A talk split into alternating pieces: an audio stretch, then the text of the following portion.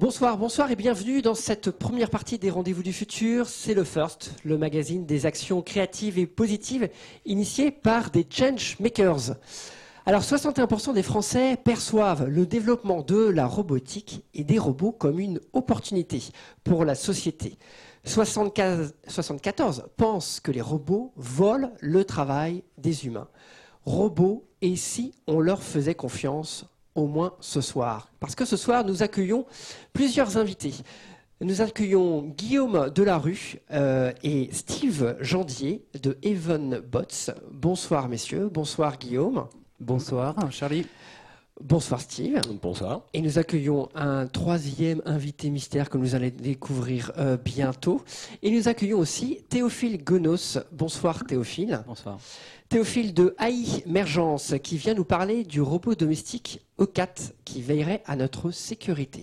Et nous retrouverons dans la soirée aussi euh, Laura dans une chronique qui fera un lien entre femmes hommes et robots à suivre tout à l'heure. Alors cette émission est diffusée en live sur la page Facebook et sur le site des rendez-vous du futur. N'hésitez pas à commenter, à réagir avec le hashtag RDVF. Bonsoir Rémi. Bonsoir Charlie. Bonsoir camarade d'animation de ce First. Comment ça va? Ça va bien, et toi? Très bien. Alors, est-ce que tu pourrais nous présenter nos premiers invités, euh, Steve et Guillaume? Alors oui, on va présenter rapidement euh, Steve et, Guillaume. Donc, vous vous connaissez depuis un petit moment, vous êtes complices euh, dans le travail. vous avez fondé donc la société Evenbot en 2016. Guillaume, vous êtes plutôt le codeur, hein, et j'ai lu que vous codiez depuis l'âge de vos 8 ans. et Steve, vous êtes plutôt le concepteur mécanique et, électronique, donc tout ce qui concerne, on va dire plutôt les mouvements euh, toutes ces choses-là. C'est tout à fait ça. Alors, euh, a un produit phare, un robot phare qui s'appelle euh, Tiki. Tiki qui est derrière vous. Est-ce que vous pouvez nous présenter Tiki? Qu'est-ce qu'il fait? Qu'est-ce qu'on peut, euh, qu'est-ce qu'on peut attendre de lui? Bien sûr. donc Tiki est un robot d'accueil avant tout. c'est un robot qui peut être utilisé en magasin ou sur des salons. Euh, et, donc euh, le but du jeu de, Tiki, c'est euh, justement de, délivrer un message qui est lié à la marque, qui est et qui, qui pourra justement améliorer un petit peu l'accueil et, et le fait de promouvoir des produits au sein d'un magasin. Je crois que Tiki a quelque chose, bah, voudrait partager quelque chose avec nous. C'est ça, exactement. Mais nous sommes sur le plateau du First, n'est-ce pas? Je suis encore plus ravie. Bonne émission à vous tous. Et faites appel à mes services si besoin. À tout à l'heure. Bah, merci Tiki. Hein. Merci hein, Tiki euh, d'être là. Tiki qui, euh, je crois, est une, euh, c'est un, robot ou une robot? Comment dit-on? Steve? Tiki, pour être plus précis, c'est une gamme de robots. C'est une? C'est une, gamme, une gamme de robots. Puisque nous avons des Tiki en version féminine, nous avons des Tiki en version masculine, réservé pour l'instant. Et euh, voilà, c'est plus une gamme en fait. Euh, nous, on, on, propose cette machine aujourd'hui parce que le, le marché qu'on vise est un marché qui a besoin d'une certaine esthétique dans la machine. Et euh, on a dessiné, bon, ça, chacun jugera, mais on a dessiné une machine qui s'apparente plus à une, je dirais, une, hôtesse parisienne. Voilà. Donc on peut dire robot pour, pour cette version. -là. Alors comment on agit concrètement avec Tiki? Parce que c'est elle est très tactile, je crois. Exactement, elle est tactile et euh, elle a des yeux. Donc euh, le, principe de fonctionnement, c'est que le robot vous reconnaît, euh, vous regarde et, lance un scénario d'engagement à partir de ce niveau-là. Et les interactions qu'on a de disponibles sont dans les mains. Euh, puisqu'on a observé dans, des dans des milieux assez bruyants qu'il y avait beaucoup de mal à faire fonctionner la reconnaissance vocale. Et donc on a choisi d'utiliser ses mains pour dire oui ou non. Et bien sûr la tablette euh, tactile qui nous permet aussi, euh, qui a un espace d'affichage et de saisie. Et elle peut aussi être en lien avec des, puces RFID pour des abonnements ou des choses comme ça Exactement, avec euh, des cartes de fidélité, avec, euh, avec des, badges de, comment dire, pour, pour entrer dans une pièce, et euh, QR code, voilà, et pourquoi pas des TPE, faut changer, donc mettre un équipement sécurisé, mais pourquoi pas des TPE pour faire des micro-paiements ou ce que le client a besoin.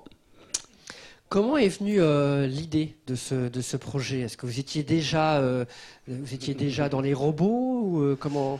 Alors, je vais prendre la parole parce que je pense avoir initié un petit peu tout ce, délire. J'ai une passion pour les robots depuis que je suis jeune, comme un petit peu tout le monde finalement. tout est parti du délire de l'impression 3D. Il y a quelques années, l'impression 3D est sortie et euh, tout le monde disait ça va révolutionner le, domaine, c'est formidable, on va tout fabriquer. Ça m'énervait. Donc j'ai dit je vais construire une imprimante 3D, imprimer des choses avec pour démontrer que c'est pas vrai. Bon, effectivement, euh, ça s'est complètement retourné contre moi puisque c'est un outil formidable. Donc de ça, on a sorti un premier robot euh, monstrueux, celui que vous aviez vu dans un magazine qu'on appelle Jobot, hein, le robot. et Guillaume, on s'est rencontrés à l'occasion d'un barbecue. voilà. Et euh, Guillaume, grosso modo, m'a dit bah, écoute, moi, ton truc, je vais te l'animer. Et c'est parti là, simplement. vous avez commencé dans le garage? Voilà, avec euh, une main, puis un avant-bras, puis une épaule, puis un torse, puis, puis une tête et un robot complètement qui était qui était qui était complètement comment dire, qui bougeait, voilà, qui, qui fonctionnait complètement.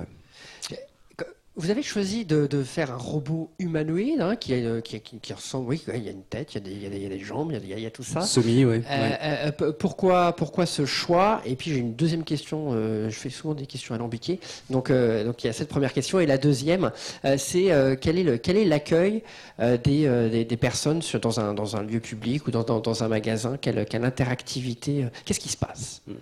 Donc euh, le, le robot semi-humanoïde, c'est pour euh, vraiment avoir de l'empathie avec le, avec le visiteur. Euh, on voit très bien qu'avec une tablette, simplement dans un coin, on n'a on pas envie d'aller vers la tablette. Là, on a quelque, comment dire, une machine qui nous parle, mais qui a des bras, qui a une tête, qui a des yeux, qui sourit, et on, on fait beaucoup plus confiance à ce type de, de produit et, en même temps, elle ressemble pas trop à l'homme parce que paradoxalement, j'ai lu que quand c'est trop proche de nous, euh, finalement, on a un petit moment de recul euh, face à ça. On parle de la vallée de l'étrange. Euh, sur les marchés européens et nord-américains, en tout cas, c'est plutôt ce type de, machine qu'il faut voir. Faut que ça reste un robot. Faut que ça reste un robot à part entière. Faut pas que ça ressemble trop à un homme. C'est la différence entre l'humanoïde et l'androïde. L'androïde, c'est ces robots qui copient parfaitement l'homme et qui effectivement font peur, je trouve. À la limite du clone. Et donc la deuxième partie de la question de Charlie, mm. euh, la réaction du public? Alors euh, très très favorable, très très favorable. Euh, justement sur ce modèle-là, euh, tout le monde la trouve quand même magnifique et a envie d'en avoir un. Et, et, la réaction du public est vraiment très très bonne. On a effectivement des questions de société qui vont qui se posent régulièrement, mais mais l'attente le, en tout cas et, et le fait que le marché soit là. Euh, ça, ça plaît beaucoup aux gens. Est-ce que vous voyez une différence entre les publics euh, un peu plus jeunes ou les publics plus âgés, ou même peut-être en fonction de l'environnement, si c'est dans un centre commercial ou dans un musée, vous avez constaté des, différences de réaction? Non, non, non, globalement, l'accueil a toujours été euh, très très bon. on tombe parfois sur des gens qui en ont peur. Voilà, simplement, ça ne s'explique pas. des tout petits, petits, petits, mais vraiment en dessous de 18 mois, c'est soit ils adorent, soit ils ont peur. Ouais. C'est binaire. Mm. Après, au-dessus, c'est. Mm. Combien de fois on a vu les gamins faire des câlins enfin, C'est exceptionnel, quoi. Exceptionnel. Ben, merci beaucoup euh, Steve et, Guillaume pour cette euh, présentation euh, voilà avec avec Tiki maintenant qu'on comprend qu'on voilà, qu'on découvre en vrai. On va faire une petite pause avec une chronique que nous a préparée Laura. Elle va nous parler de femmes d'hommes et de robots. C'est à toi Laura.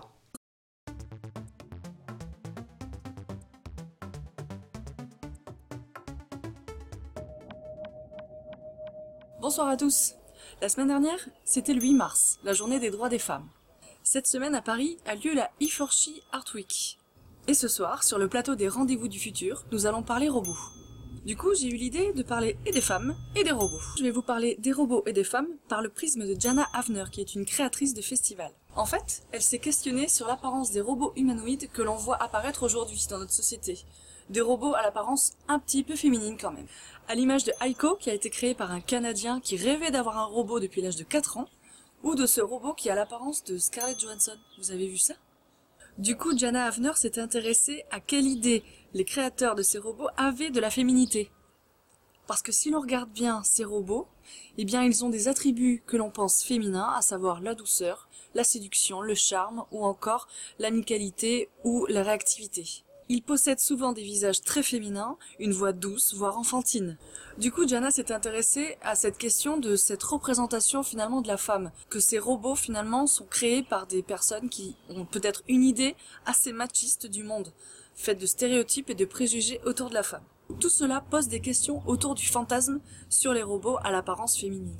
La femme robot, ce serait pas la nouvelle poupée gonflable, mais juste un petit peu robotisée avec de l'intelligence artificielle? C'est une question. Mais finalement, les créateurs, qu'ont-ils dans leur tête? C'est l'idée vraiment de créer la femme parfaite? Est-ce que par rapport à toutes nos connaissances technologiques sur l'innovation qu'on peut avoir autour de la création des robots, finalement, on peut éventuellement créer la femme parfaite ou même l'homme parfait? J'ai lu dans les magazines d'ailleurs qu'on bientôt on pourrait peut-être se marier avec les robots. Bizarre, non?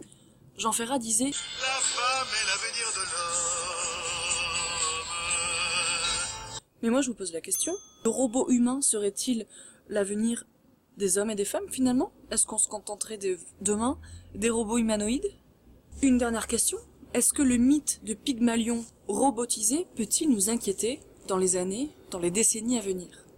Est-ce que demain, les hommes puissent créer leur femme parfaite et demain également, les femmes puissent créer leur homme parfait. À bientôt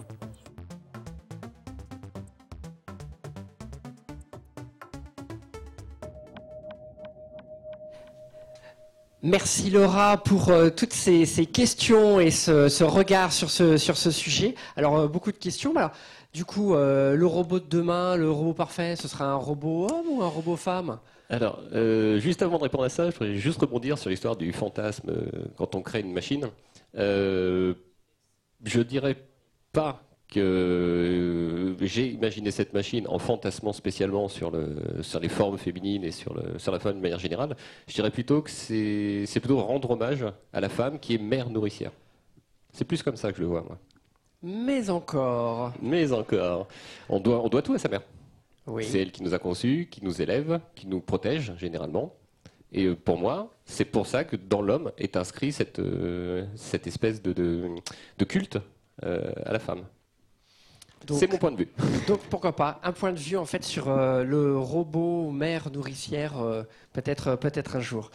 merci merci Steve d'avoir les, questions étaient posées de façon générique hein, sur les sur les concepteurs qui pas spécialement visés. Hein. Euh, Théophile, Théophile euh, vous avez euh, un projet, vous aussi, qui touche au robot. Peut-être que, que, Rémi déjà peut nous dresser un petit peu votre, votre portrait avant que l'on commencions l'échange. Bonjour Théophile. vous êtes donc docteur en intelligence artificielle biomimétique. donc vous êtes issu de la recherche en robotique, mais vous trouvez que, dans, que les recherches en secteur ne sont pas assez appliquées à l'industrie et vous vous êtes pas entièrement épanoui dans la recherche euh, purement théorique, mais pas non plus dans le salariat. Et en 2015, vous fondez la société A Emergence, euh, dont l'objectif est d'appliquer les derniers travaux de la recherche en intelligence artificielle à la robotique autonome pour les particuliers.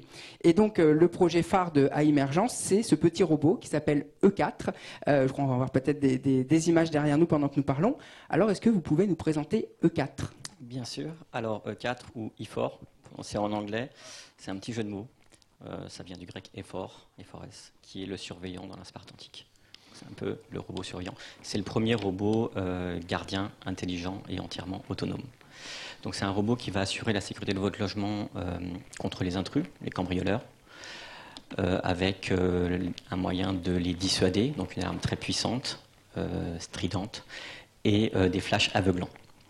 Il ne fait pas que ça, c'est pas euh, la sécurité entièrement anti-cambriolage, mais aussi euh, il va vous protéger de certains dégâts domestiques comme dégâts des eaux ou incendies.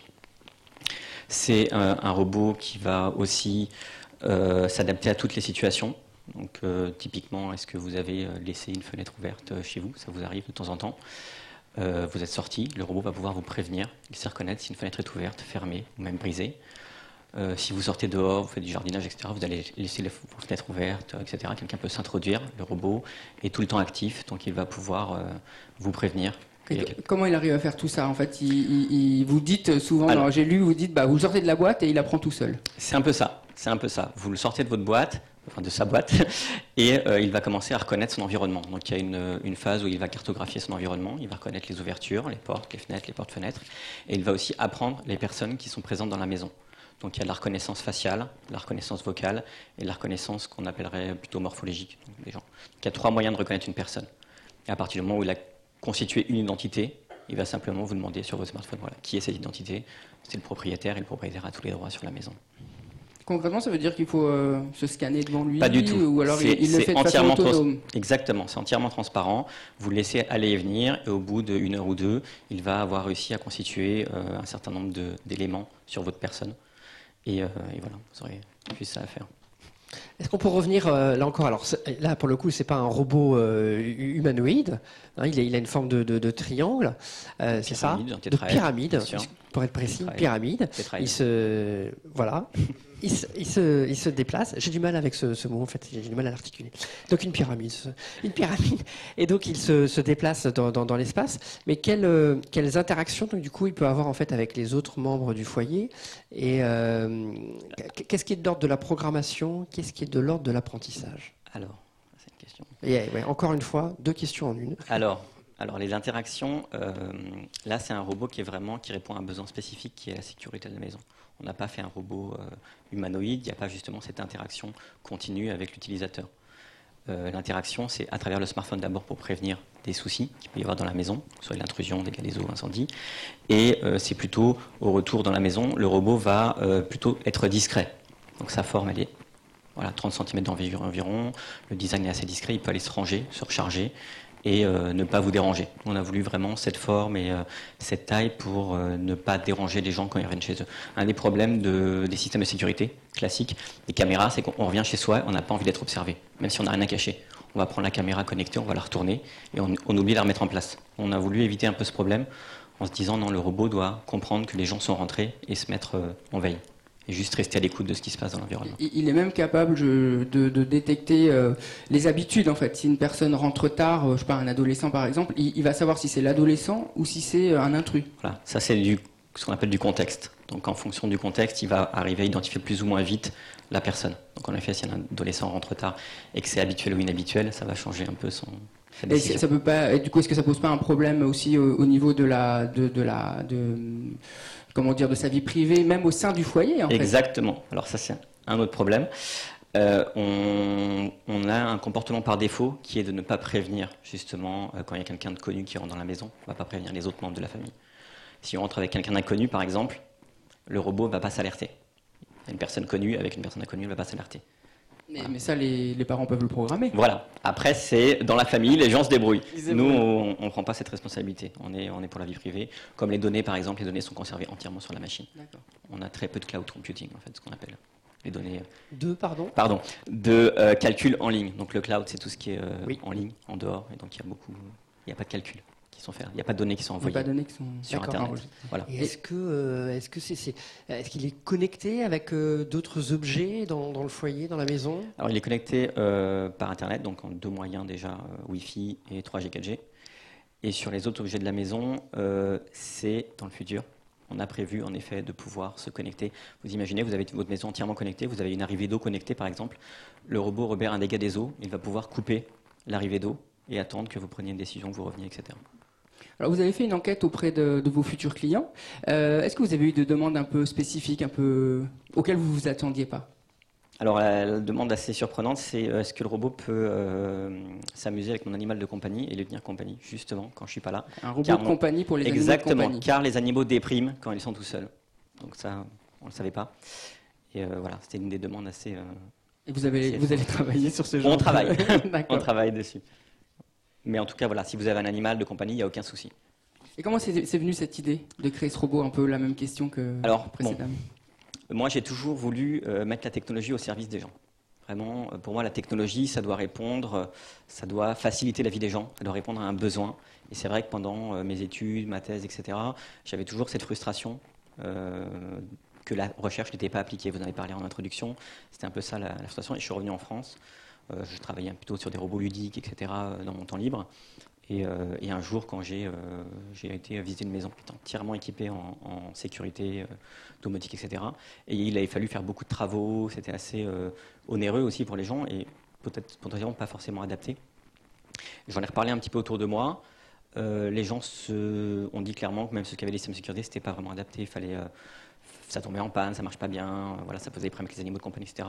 Donc là, j'ai eu des clics, j'ai dit, il y a un marché, il y a un besoin, euh, l'intelligence artificielle peut répondre euh, à ce besoin, et c'est comme ça qu'on a créé euh, IFOR. Alors j'ai une question en termes de, vocabulaire. J'entends beaucoup parler de, on entend parler de robots, d'intelligence artificielle, de bots, de chatbots. Qu'est-ce que c'est tout ça? Je ne vais pas vous dire ce que c'est, je vais dire ce que ce n'est pas. Alors, qu'est-ce que euh, c'est pas un animal de compagnie Non, pardon. Non, non, non, non, non, non. Ce que je, ce que je veux dire, c'est que pour nous, les termes sont un peu importants. Pour nous, on, utilise toujours robot avec robot autonome, parce qu'on a tendance à parler de robots alors qu'on parle que c'est plutôt des automates. Typiquement, dans les dans l'industrie, c'est les automates. Ce n'est pas des robots. Pour nous, le robot autonome, c'est là où il y a de l'apprentissage, de l'adaptation à l'environnement, donc de l'intelligence artificielle. Si c'est pas, s'il n'y a pas d'intelligence artificielle pour nous, c'est plutôt un automate. C'est là où est la frontière. Et alors, il y, a un, bot ou un chatbot Ça, c'est quoi ces choses-là Ça dépend comment c'est fait. ça peut être un automate, comme ça peut être euh, quelque chose euh, d'intelligent. Ça dépend s'il a appris quelque chose ou pas, ou si c'est des règles programmées. L'apprentissage et l'autonomie. Et l'adaptation. Et l'adaptation. Ok. Ça, c'est l'intelligence artificielle. Rémi, tu avais une question? Non, j'avais une question sur l'intelligence artificielle parce que euh, justement, vous dites qu'à long terme, il y aura deux formes d'intelligence artificielle l'intelligence artificielle euh, forte, froide et la forte, sensible. En deux mots, je sais qu'on n'a plus trop le temps. Est-ce que vous pouvez nous, dire, nous, dresser un petit peu la perspective? Ça, c'était une demande de l'année dernière sur InnoRobot. Je pense qu'on nous avait demandé. J'ai lu dans un article, oui. Un article, voilà, sur ce sujet, comment on voyait le futur de l'intelligence artificielle. Et, euh, et, pour nous, c'est vraiment d'un côté les, les, robots qui vont continuer à évoluer avec euh, de l'apprentissage vraiment spécifique. typiquement, des robots qui vont euh, battre les gens aux échecs, aux jeux de go il n'y a pas longtemps, etc. Pour nous, ça c'est un peu froid. Donc il n'y a pas d'émotion, il n'y a pas de compréhension de l'humain. Et nous, on aimerait plutôt se diriger vers ce, côté-là, le côté compréhension de l'humain, que la machine arrive à comprendre ce qu'elle fait vraiment par rapport aux gens. D'ailleurs, vous dites même que... Bon, il faut finir, je crois. Ah, non, mais vous dites même qu'on va arriver avec ce développement euh, des machines, des robots, de l'intelligence artificielle, à, une intelligence collective des robots. Est-ce qu'il faut s'en inquiéter on, est en train de se, on se pose la question ce soir de faire confiance aux robots, mais est-ce qu'il faut euh, s'inquiéter alors ça, je ne sais pas si je peux répondre à ça. Quand je parle d'intelligence collective, je parle surtout des objets connectés, s'ils deviennent de plus en plus intelligents, comme ils peuvent communiquer entre eux après. Ça peut créer en effet une intelligence collective, euh, collective un peu comme euh, des abeilles, des fourmis, etc., qui vont avoir une intelligence collective. Maintenant, est-ce qu'il faut s'en alerter? Non, personnellement, je ne pense pas. ça dépend ce qu'on en fait. Si vraiment, justement, on essaye d'arriver à ce que la machine comprenne les humains, on n'a pas à s'en inquiéter. Par contre, si on reste dans l'intelligence froide, ça peut être. Peut-être Steve et, Guillaume voulaient réagir euh, sur, euh, sur ça? Euh, Ouais, non, c'était très très intéressant, effectivement. Euh, ça me plaît beaucoup. juste un petit détail justement sur le fait de s'inquiéter des dérives possibles. Il y a une loi qui est parue il n'y a pas très très longtemps qui oblige toutes les machines, notamment les robots, à avoir un moyen d'extinction physique, euh, connecté, ou logiciel, euh, logiciel n'importe quoi. Il puisse le couper. Garder la main sur la machine. Hmm. Donc, je pense que c'est déjà une petite réponse en fait. Faut-il s'en inquiéter? Bah, Quand on commence à prévoir de hmm. devoir couper quelque chose, c'est qu'on a peut-être peur qu'il se passe quelque chose aussi. Et est-ce qu'un jour la machine pourra avoir euh, le, pouvoir d'appuyer sur, le, sur ce bouton justement Ou sur le bouton d'un autre? D'un autre Pourquoi pas? Ça. On a parlé d'émotions, ça va du coup être, euh, quand euh, l'émission touche bientôt à sa fin, on a parlé d'émotions, on va passer à notre petite rubrique en fait des coups de cœur. Jingle.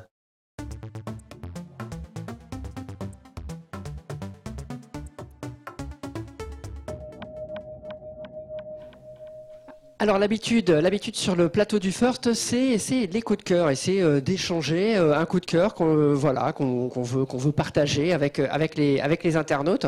je vois que les deux invités sont en train de réfléchir. Donc je, vais d'abord passer la parole à, Théophile. Est-ce que vous avez un, un coup de cœur en ce moment? En ce moment, j'ai vu un film il n'y a pas très très longtemps qui s'appelle Premier Contact qui est un film euh, de science-fiction, au premier abord un film de science-fiction un peu intimiste, mais finalement derrière il y a, une petite euh, théorie euh, qui est, avancée, qui est intéressante, c'est une théorie de la linguistique que j'aime beaucoup, qui est que la langue structure la pensée. Donc ça c'est intéressant parce que ça veut dire qu'un même problème va être résolu peut-être de différentes façons en fonction de la langue et de la culture de la personne. Et ça, on en revient un tout petit peu aux machines. C'est que pour traduire, finalement, même Google, etc., ils ont un petit peu de soucis. C'est qu'il faut comprendre la culture de la langue pour pouvoir bien traduire. Et ça, les machines ont encore un peu de mal à comprendre la culture. Donc là, on est un peu à la limite de, dire. Théorie super, super intéressante. Merci Théophile. Merci à vous. Steve J'ai trouvé. Euh, moi, mon coup de cœur, et je le recommande, c'est Ex Machina, le film, qui justement traite bah, de, de, ce dont on parle ce soir. C'est une machine qui manipule l'humain. Et où est la frontière entre la machine, l'humain, l'humain, la machine? Je le recommande, franchement, il est super. Merci Steve. Guillaume Et pour ma part, c'est un film qui s'appelle euh, The Passengers, euh, qui justement euh, montre le voyage très long pour aller vers Mars. Et bon, je ne vais pas raconter le film, mais tout, tout, ce côté vie dans l'espace, longueur des, des voyages, comment on y arrive, comment on peut faire, ce que un petit peu Elon Musk est en train de se poser comme question. voilà, il y avait pas mal de de bonnes réponses dans ce film-là. Merci pour ces coups de cœur, messieurs. Ça vient beaucoup du champ cinématographique. Du coup, je crois que c'est Théophile qui a un peu lancé le, thème. Rémi, toi, tu as aussi un coup de cœur Oui, mais pas, non, pas un film. Moi, je vous emmène en Belgique et je vais vous parler d'architecture et d'art, hein, comme pas mal euh, de fois. Euh, donc, c'est la Villa Ampin. Euh, c'est une, donc une, une ancienne villa art déco magnifique qui a subi un sort un peu triste puisque euh, pendant la guerre elle a été réquisitionnée par les Allemands. Ensuite elle a servi d'ambassade à l'URSS et puis elle a été complètement abandonnée euh, et puis euh, voilà vandalisée. Et puis en 2010 de mémoire, la fondation Bogossian a repris le flambeau, l'a complètement restauré avec des, des, matériaux magnifiques comme à l'époque et c'est devenu une fondation d'art contemporain qu'il faut aller voir parce que c'est vraiment superbe. En ce moment il y a deux expositions, une exposition qui est consacrée au décor et une autre exposition qui est consacré aux frontières. Et euh, vraiment, rien que pour l'architecture euh, art déco magnifique, ça vaut le coup avec une magnifique piscine. Et puis ça vaut le coup d'aller en Belgique, pas seulement pour manger des gaufres ou manger des moules frites, mais vraiment pour voir de l'art et pour voir une belle ville euh, qui est Bruxelles.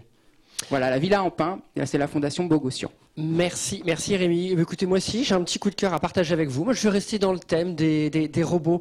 Euh, c'est de la musique, c'est de la musique. Euh, une fois n'est pas coutume, on va sans doute euh, entendre un, extrait en, fond sonore.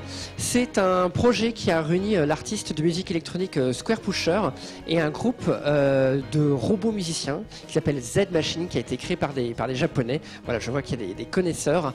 ils se sont rencontrés et du coup, ils ont conçu écrit un certain nombre de, morceaux euh, ensemble. Voilà, il y a, trois robots dans ce, dans ce groupe. Il y a un robot qui joue de la guitare avec 72 euh, doigts, euh, si je me trompe pas. Et puis un, batteur aussi qui fait de la batterie avec avec 22 euh, bras, si je ne me trompe pas. Et au-delà de tout ça, de la prouesse technique, on va dire, l'idée en fait c'était de se rapprocher un petit peu d'une interprétation, de trouver une émotion. Donc du coup, ça fait aussi un, clin d'œil avec votre, votre approche tout à l'heure, Théophile. Merci beaucoup, euh, messieurs, d'avoir été euh, sur le plateau du First. Merci à tous d'avoir interagi aussi sur les réseaux sociaux. Vous allez pouvoir revoir cette émission dans quelques instants euh, en replay sur le site des rendez-vous des futurs. Merci aux trois producteurs de, de ce programme, JD Carré, Triple C et bien sûr le Cube. Je voulais faire un petit clin d'œil à Mathias Schmitt de Steel Human pour la préparation de cette émission. Et puis un deuxième clin d'œil aux invités de notre précédent First, euh, dans lequel on parlait euh, d'agriculture urbaine avec euh, la sauge et Aura, merci, parce que ce week-end auront lieu les 48 heures de l'agriculture urbaine. Ce sera partout en France. Donc un rendez-vous à ne pas rater. On sera très loin des robots et pour autant on sera très loin des femmes et des hommes. Merci beaucoup, très bonne soirée, à bientôt.